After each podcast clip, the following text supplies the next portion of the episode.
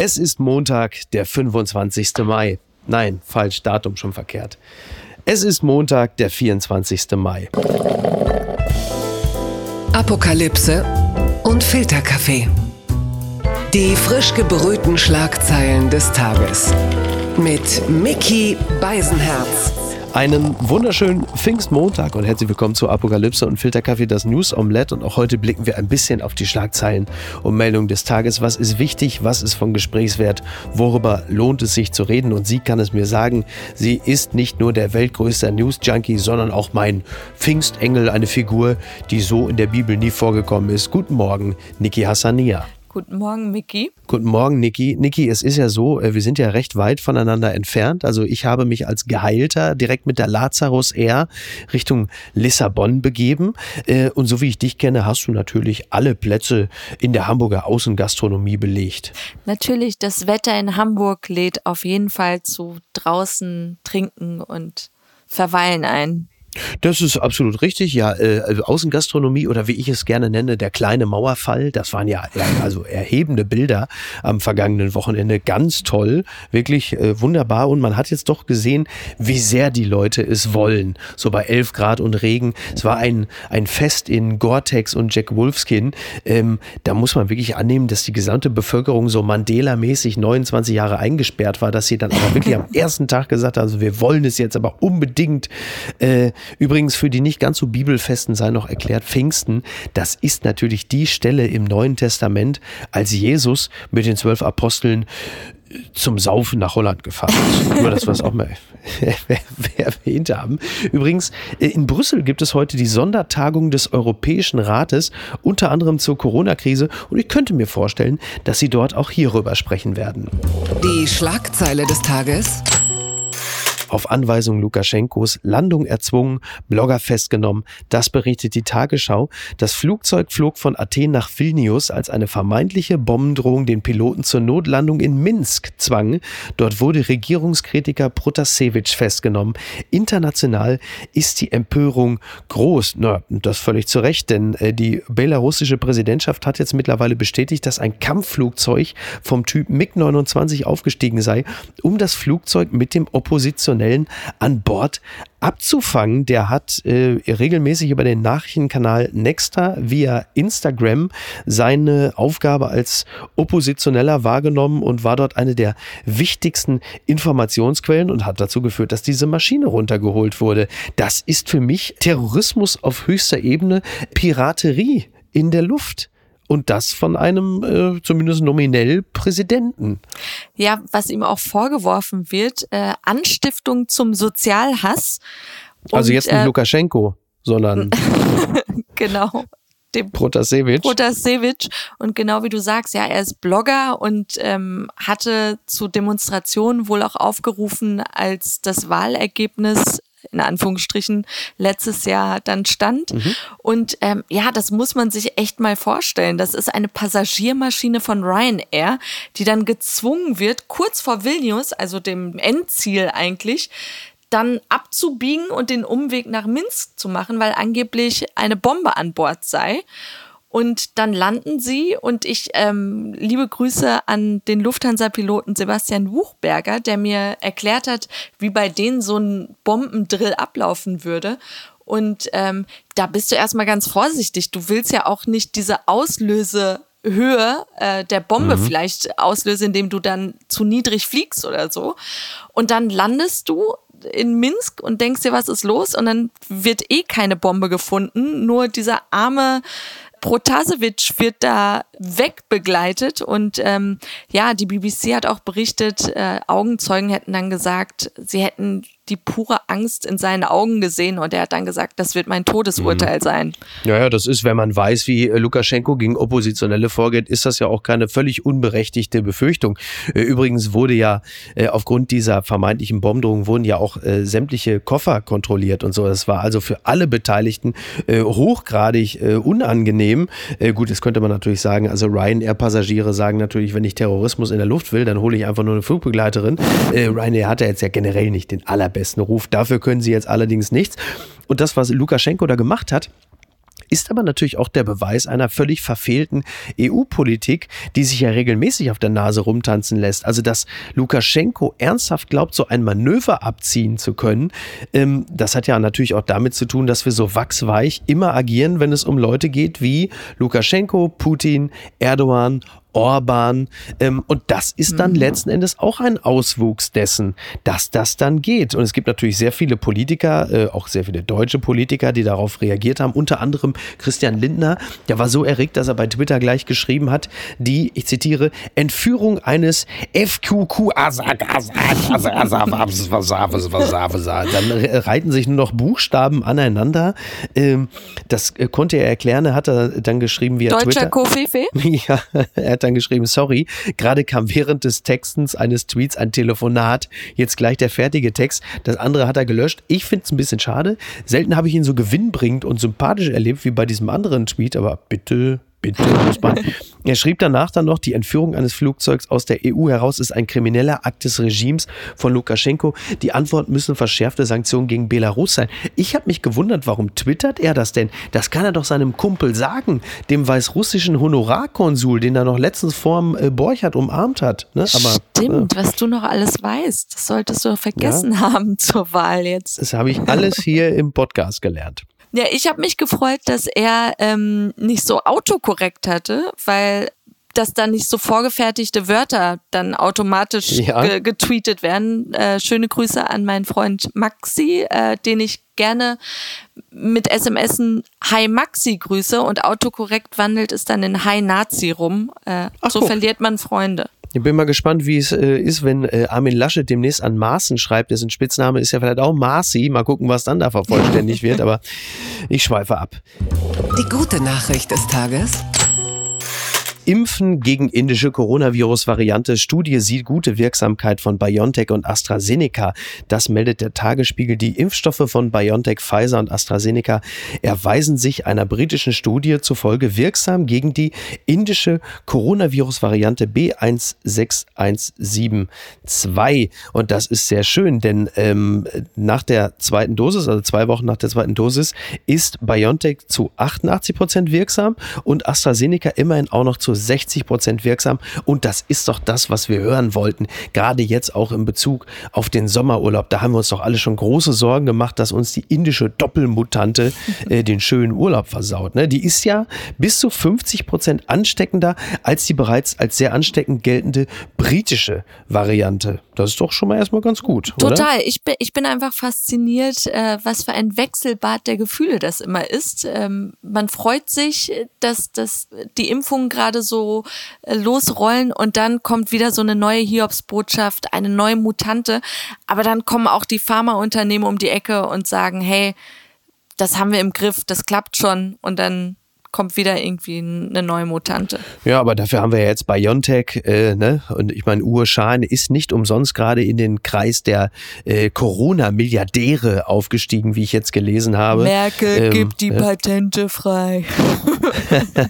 ja, es gibt da äh, auch noch andere Meldungen im Zusammenhang äh, mit Corona. Unter anderem hat Jens Spahn, der Gesundheitsminister, eine Inzidenz von unter 20 als Ziel für den Sommer ausgegeben. Das ist äh, sehr ambitioniert, wie ich finde. Ähm, Gerade eingedenk der aktuell einsetzenden Lockerungen ist das sportlich, aber jetzt auch nicht komplett geisteskrank, wenn man mal bedenkt, dass vor genau einem Jahr die 7-Tage-Inzidenz bei äh, 5 gelegen hat und dieser Wert blieb bis Mitte August im einstelligen Bereich, bis Anfang Oktober unter 20. Das finde ich, äh, das kann man sich jetzt gar nicht mehr so vorstellen, oder? So utopische Werte, gell? Als ich gelesen habe, äh, dass er sich diese Zahl wünscht, dachte ich mir, waren wir nicht gerade noch bei 130, 100 135, 100 mhm. und dann musste ich aber auch erfahren, letztes Jahr waren wir echt bei, wie du sagst, 20 und sogar 5. Und ja. das wirkt so weit weg, aber ähm, es ist möglich. Ja, Jens Spahn hat auch noch ein paar andere Sachen gesagt, unter anderem, äh, dass Familienbesuche von Migranten in ihren Heimatländern die Zahl der Infektionen wieder hochtreiben könnten. Also im Sommer, im vergangenen Sommer hätten Auslandsreisen häufig Verwandtschaftsbesuche in der Türkei und auf dem Balkan phasenweise rund 50 Prozent der Neuinfektionen bei uns ausgelöst. Äh, Zitat, das ist ja nun auch so eine Äußerung, äh, da denkt man sich, das hat jetzt auch irgendwie keiner gebraucht, äh, denn äh, richtig ist äh, tatsächlich, dass diese Besuche für einen leichten Anstieg im Sommer mitgesorgt haben. Es gab einen gewissen Anteil, aber diese Zahl war letzten Endes marginal. Gerade im Sommer war insgesamt jetzt nicht allzu viel los. Das ist jetzt nichts, was man äh, gesondert erwähnen müsste, um irgendwie infektionsschützend auf die Bevölkerung einzuwirken. Also stellt man sich schon auch ein bisschen die Frage, warum er das jetzt erwähnt. Kannst du es mir erklären? Ja, genau wie damals mit den Intensivbetten, als es hieß, äh, da seien viele mit Migrationshintergrund, äh, die auf den Intensivstationen gerade mit Corona lägen. Und das ist einfach eine Info, wo ich mir denke, du machst dann vielleicht ein paar Wähler happy, die sagen, endlich sagt's einer mal laut, aber ansonsten. Mhm, so sind das, sie doch. Ja, genau. Und ansonsten ganz ehrlich, du hältst eh keinen davon ab, Familie im Sommer da äh, in der Türkei oder sonst wo zu besuchen. Und ja. es bringt einfach nichts, außer schlechte Stimmung zu machen. Halt doch die Klappe. Genau, genau. Und außerdem soll es äh, vielleicht auch ein bisschen von äh, dem Versagen auf anderer Ebene ablenken, denn äh, die wirklichen Probleme haben wir ja nicht im Sommer gehabt mit ein paar Familienbesuchen, sondern die Probleme begannen ja dann spätestens im, im Oktober, äh, als halt einfach großflächig vieles von der Bundesregierung und auch vom Gesundheitsminister verkackt wurde. Nur das erwähnt man natürlich ungern in einem Interview mit der Bild am Sonntag. Übrigens, äh, so richtig problematisch wurde es dann im Oktober und da ist einer besonders aufgefallen mit seinem 20-köpfigen Super Spender-Event mit dem privaten Essen und das war Gesundheitsminister Jens Spahn. Das finde ich, das sollte das man. Das war Charity. Das war Charity, genau. Äh, übrigens, äh, im Zusammenhang mit Corona gibt es noch die Meldung, dass äh, zwei Bundesländer gerade so ein bisschen auffallen mit den meisten neuen Fällen. Das eine ist Hessen und das andere ist das Saarland ah. mit den meisten Inzidenzen je 100.000 ein, wobei man fairerweise sagen muss, das hat sicherlich auch mit ein bisschen mit den Feierlichkeiten zu tun, weil der Sohn des Saarlandes Thomas Schmidt schönster Berliner geworden ist. Der haben sich natürlich auf den Marktplätzen teilweise Zehntausende getummelt. Das muss man fairerweise dann auch mal. Das war es ne? wert, ja. Gucken mal, wer da spricht endlich Zeit zum Entspannen. Luxusurlaub im Risikogebiet Monaco. Markus Söder verteidigt Reise von Tochter. Das berichtet die Berliner Zeitung. Die Tochter des CSU-Chefs postet Urlaubsfotos aus Monaco. Das Auswärtige Amt rät von Reisen dorthin ab. Söder sagt dazu, er möchte keinem den Urlaub vermiesen. Ja, diese junge Frau Gloria Gloria Sophie, das ist die Tochter vom Söder Markus, äh, der ja als Vertreter der CSU natürlich verheiratet ist und drei Kinder hat. Aber er hat halt eben auch diese uneheliche Tochter, bitte Blitz und Donner hier einfügen, Gloria, äh, die aus einer Affäre mit einer Frau in einem Sonnenstudio hervorging. Sie ist er ist ja so ein bisschen der Sonnenkönig von Röhre 8, ist eine bildschöne Frau, genau, und die postet regelmäßig natürlich Fotos im Internet, äh, was bei Instagram jetzt keine nicht ungewöhnlich ist. Nur sie war halt eben in Monaco, hat dann geschrieben, das Leben ist herrlich quasi. Und äh, Monaco ist ja auch ein Risikogebiet und das passt natürlich nicht ganz zu der Direktive ihres Vaters, der ja immer noch, schauen Sie, dem Vorsicht ist. Und das, so, kriegt, und was passierte sie, dann, und das kriegt sie jetzt auch zu spüren, weil äh, ich habe immer ein paar Kommentare drunter durchgelesen, was äh, da ihre Fans schreiben. Während ihr Daddy die Menschen einsperrt, mit seinem Gelaber den Leuten die Gehirne wäscht, macht sie Urlaub. Und äh, da sind noch ganz viele so fiese Kommentare, weswegen ich dann einfach nur ein Herzchen dagelassen habe. Ein Mitlike quasi. Das finde ich toll. Ja, diese, diese Gloria Sophie, ja, schauen Sie, das ist, ich finde das einfach schon auch irgendwie ein bisschen bitter, weil man merkt natürlich, wie diese junge Frau um die Zuneigung ihres Erzeugers buhlt, sich öffentlich äh, an ihn anlehnt und er wie bei diesem Vertrauenstest, weißt du, sie lässt sich nach hinten fallen mit Augen zu und er lässt sie aber einfach auf die, auf die Wiesen plumpsen. Und das ist natürlich bitter, weil diese Frau so zwischen den Stühlen ist. Sie, sie buhlt öffentlich um die Zuneigung ihres politisch ja zumindest nicht unumstrittenen eigenen Vaters, kriegt von ihm aber keine Zuwendung und gleichzeitig natürlich den ganzen Shit ab von den Leuten, die den politischen Kurs oder Markus Söder selbst natürlich hassen wie die Pest. So. Ist sie so ein bisschen so die deutsche Tiffany Trump? ja, das passt sehr gut, aber sie scheint sich auch wirklich sehr mit der Politik ihres Vaters zu identifizieren. Also sie hat dann noch so ein Bild hochgeladen, wie sie da spaziert und darunter hat sie dann geschrieben, ich möchte mich bei allen Menschen bedanken, die mich und meinen Vater für jetzt und für seine Zukunft in Deutschland unterstützen. Ja, und äh, da denkst du dir halt, ja, dann, dann musst du auch mit den Kommentaren leben. ja, das, ich glaube, sie weiß einfach wirklich nicht, was sie sich da antut. Vielleicht wollte sie sich in Monaco auch einfach von den Geistens adoptieren lassen, oder? So. wobei, wobei ihr Vater eher den Rücken äh, stärkt. Ähm, ja. Er wurde von Reportern darauf angesprochen, ja, ihre Tochter macht ja da Urlaub, obwohl sie ja für ein Zuhausebleiben werben. Mhm. Und da hat er ja auch gesagt, ich wünsche jedem schöne Pfingsten und die sollen Urlaub machen und ihre Zeit genießen. Ach so. Ja.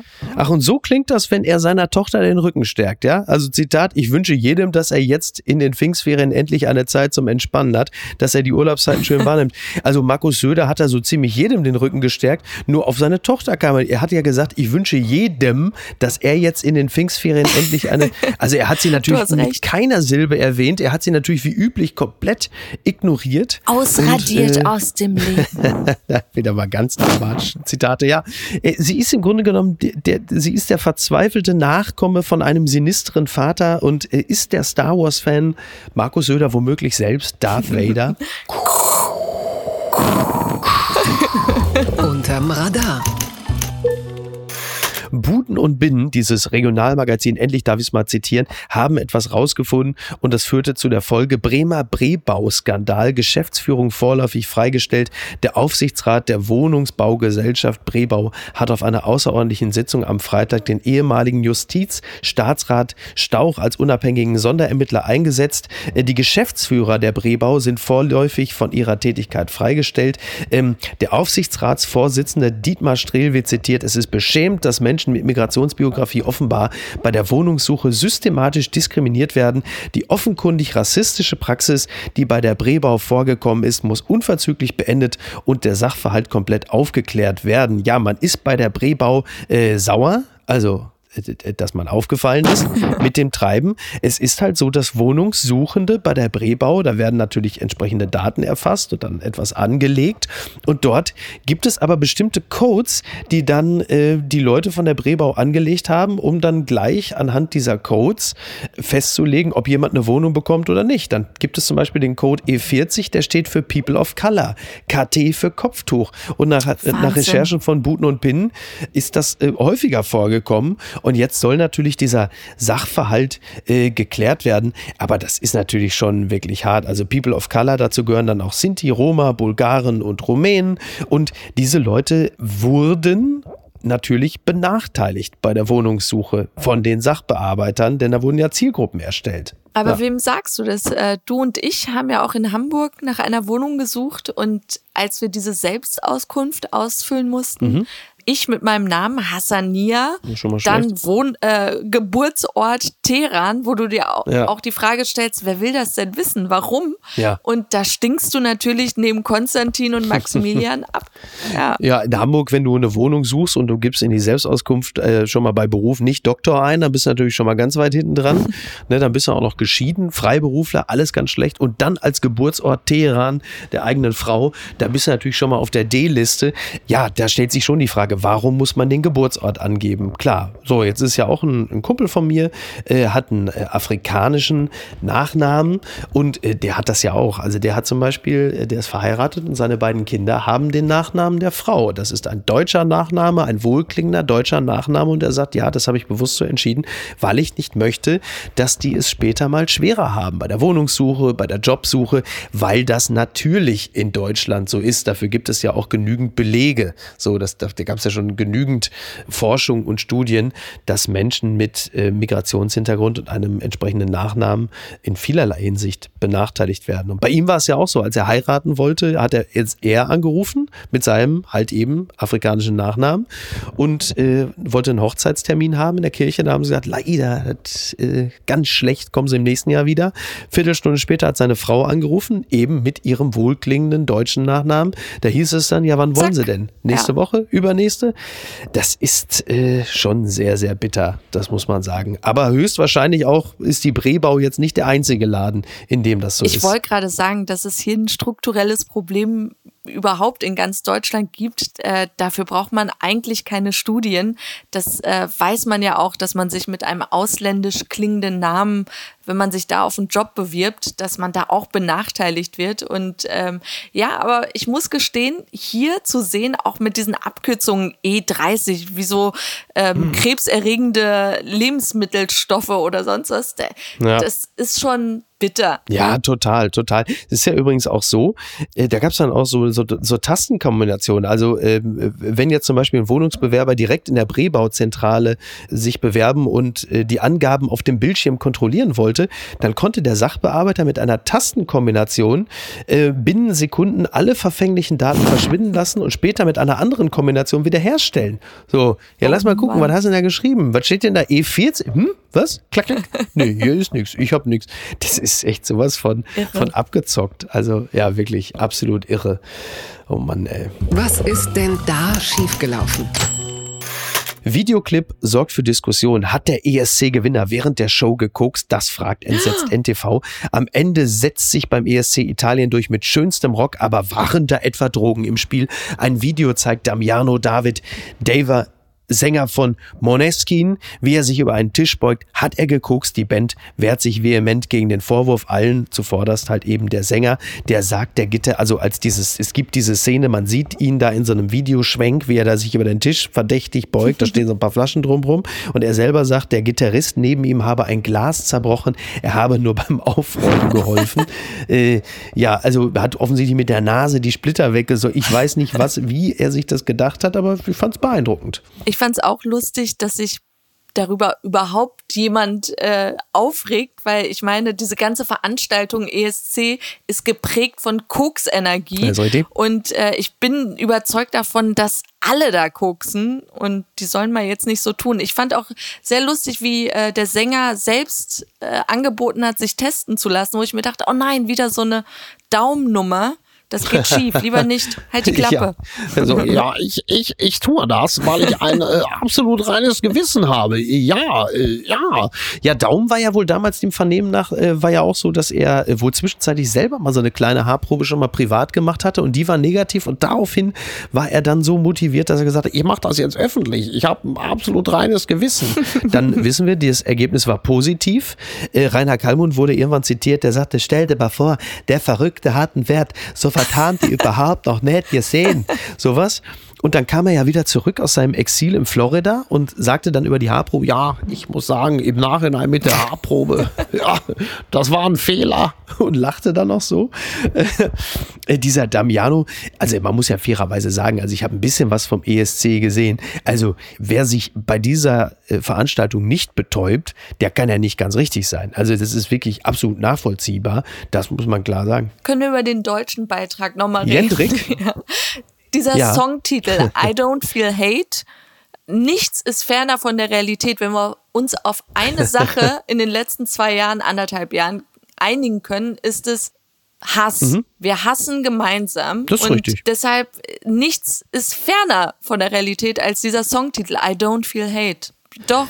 Ja, wobei ich, ich betrachte ich betrachte das Ganze schon so als so eine Art ähm, gesellschaftsreflektierendes Gesamtkunstwerk, als hätte er das von langer Hand geplant, weil das Ding war ja mit Ansage, ist ja schon Monate alt, dieser Song. Wir wussten ja, was auf uns zukommt und er auch. Und ich glaube, er hat diesen ganzen Song und seine Performance bewusst so minderwertig angelegt und wie so ein Honeypot für Hass dafür zu sorgen, dass er für mög dass er möglichst viel Mobilisierung erschafft in seine Richtung in Sachen Hass, weil er im Grunde genommen bewerten und belegen wollte, dass wir zu so viel Hass fähig sind. Also es ist, eigentlich ist es ein genialer Coup gewesen. Und du sagst es ganz richtig, Hass ist ja mittlerweile wie so ein, wie so ein Lagerfeuer. Also wir, wir nehmen ein Event, sei es Liefers oder Jendrik oder irgendwas anderes und wärmen uns gemeinschaftlich am Hass, den wir erzeugen. Und jeder Tweet, jeder Post, jede Bemerkung ist wie ein Scheit, den wir in dieses Lagerfeuer hineinwerfen, was wir aber so gemeinschaftlich erleben. Das ist sehr destruktiv und das ist sehr, sehr schrecklich. Aber das ist ein bisschen das, das, wo wir jetzt gerade stehen. Und ich meine, der ESC als Veranstaltung, jetzt ist natürlich Deutschland wieder entsetzt und fordert Reformen und sagt, da muss sich alles ändern. Ich finde das ja eigentlich alles sehr amüsant, muss ich wirklich sagen. Also wir sind, wir haben uns doch daran gewöhnt, wir als Deutsche sind beim ESC einmal im Jahr der Armin Laschet, wir sind so der Arschtrittmagnet und das ist dann doch auch irgendwie ein fairer Deal, oder? Was so, hatte Ricky Gervais nochmal getweetet? Der große englische Komiker Ricky Gervais hatte nur geschrieben, also auf Englisch natürlich, hatte geschrieben, okay, Hitler ist jetzt nur noch das zweitschlimmste, was aus Deutschland kam. das heißt, in England fürchten sie uns aufgrund unserer Musik jetzt mehr als die indische Doppelmutante. Äh, ja, komm, also von mir aus kann das gerne ja, alles bleiben, wie es will. Das hat mich überrascht. Bob Dylan. Bob Dylan, that's my friend. Wird 80 Jahre alt. Also der, der große Musiker und äh, Nobelpreisträger Bob Dylan. 80 Jahre alt. Fucking hell. Wahnsinn, oder? Der so Was ist dein Lieblingslied von Bob Dylan? Ähm, Ja. Sign on the Window finde ich ganz schön. Ja, finde ich auch Ja. sehr gut. Shelter from the Storm mag ich auch sehr. Und äh, natürlich Forever Young, äh, so indiskret darf ich sein. Das ist natürlich dann übersetzt der Taufspruch äh, für meine Tochter. Übrigens äh, ein bisschen auch ähm, angeregt von äh, Till Hoheneder. Liebe Grüße an dieser Stelle. Ganz liebe Ja. Grüße. Ja, Stefan Aust hat auch gerade ein Buch rausgebracht zum 80. Geburtstag. Ähm, leider weiß ich jetzt nicht den Titel, aber soll sehr gut sein. Okay, dann wollen wir das einfach mal so hinnehmen. Übrigens, äh, noch jemand hat runden Geburtstag, äh, Friedrich Küppersbusch. Der wird allerdings nicht 80, der wird nur 60.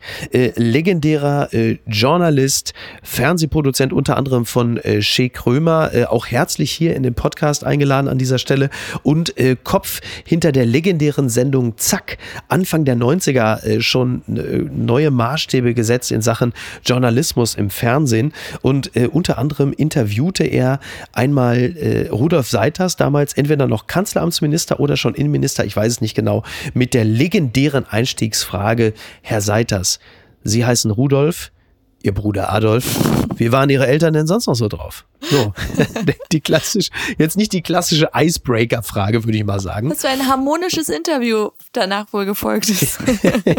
ja, äh, Rudolf Seiters ist ein leidensfähiger Mann. Ja, das war toll. Also kann man sich immer noch bei YouTube angucken. Küppersbusch, zack, unter anderem auch ein legendäres Interview mit Hans-Jochen Vogel, der damals von diesen Spitting-Image-artigen Einspielfilmen nicht ganz so begeistert war und den Inhalten. Es mündete dann in dem Satz, dass Hans-Jochen Vogel neben Küppersbusch äh, saß und sagte, ja, Herr Küppersbusch, was wollen Sie mich denn noch fragen? Sie sind doch die Puppe. Der Satz, Sie sind doch die Puppe, das fand ich irgendwie gut. Äh, die Auflösung findet man bei YouTube. Allen anderen äh, wünsche ich jetzt noch frohe Pfingsten. Ja, bleibt gesund. Tschüss. Ich äh, schaff's hier in Lissabon übrigens auch ohne Jack Wolfskin Jacke, ne? Außengastronomie. Man muss nur ein paar Kilometer weg, dann äh, kann es auch ganz schön sein. Nur kein Neid. Ne? Ihr wisst, was ich durchgemacht habe. Also bis. Genieß Ciao. es. Tschüss. Ja, und wenn das noch nicht geschehen ist, dann kann ich euch natürlich nur herzlich bitten, unseren Podcast zu abonnieren auf der Plattform eurer Wahl, um bloß keine Folge zu verpassen. Das könnt ihr machen auf Apple, Spotify, Amazon und auf allen anderen Anbietern. Das würde ich, das würden wir euch hoch anrechnen. Apokalypse und Filtercafé ist eine Studio Bummens Produktion mit freundlicher Unterstützung der Florida Entertainment. Redaktion Niki Hassania. Produktion Laura Pohl. Ton und Schnitt Niki Franking. Neue Episoden gibt es jede Woche montags, mittwochs und freitags, überall, wo es Podcasts gibt. Stimme der Vernunft und unerreicht gute Sprecherin der Rubriken Bettina Rust.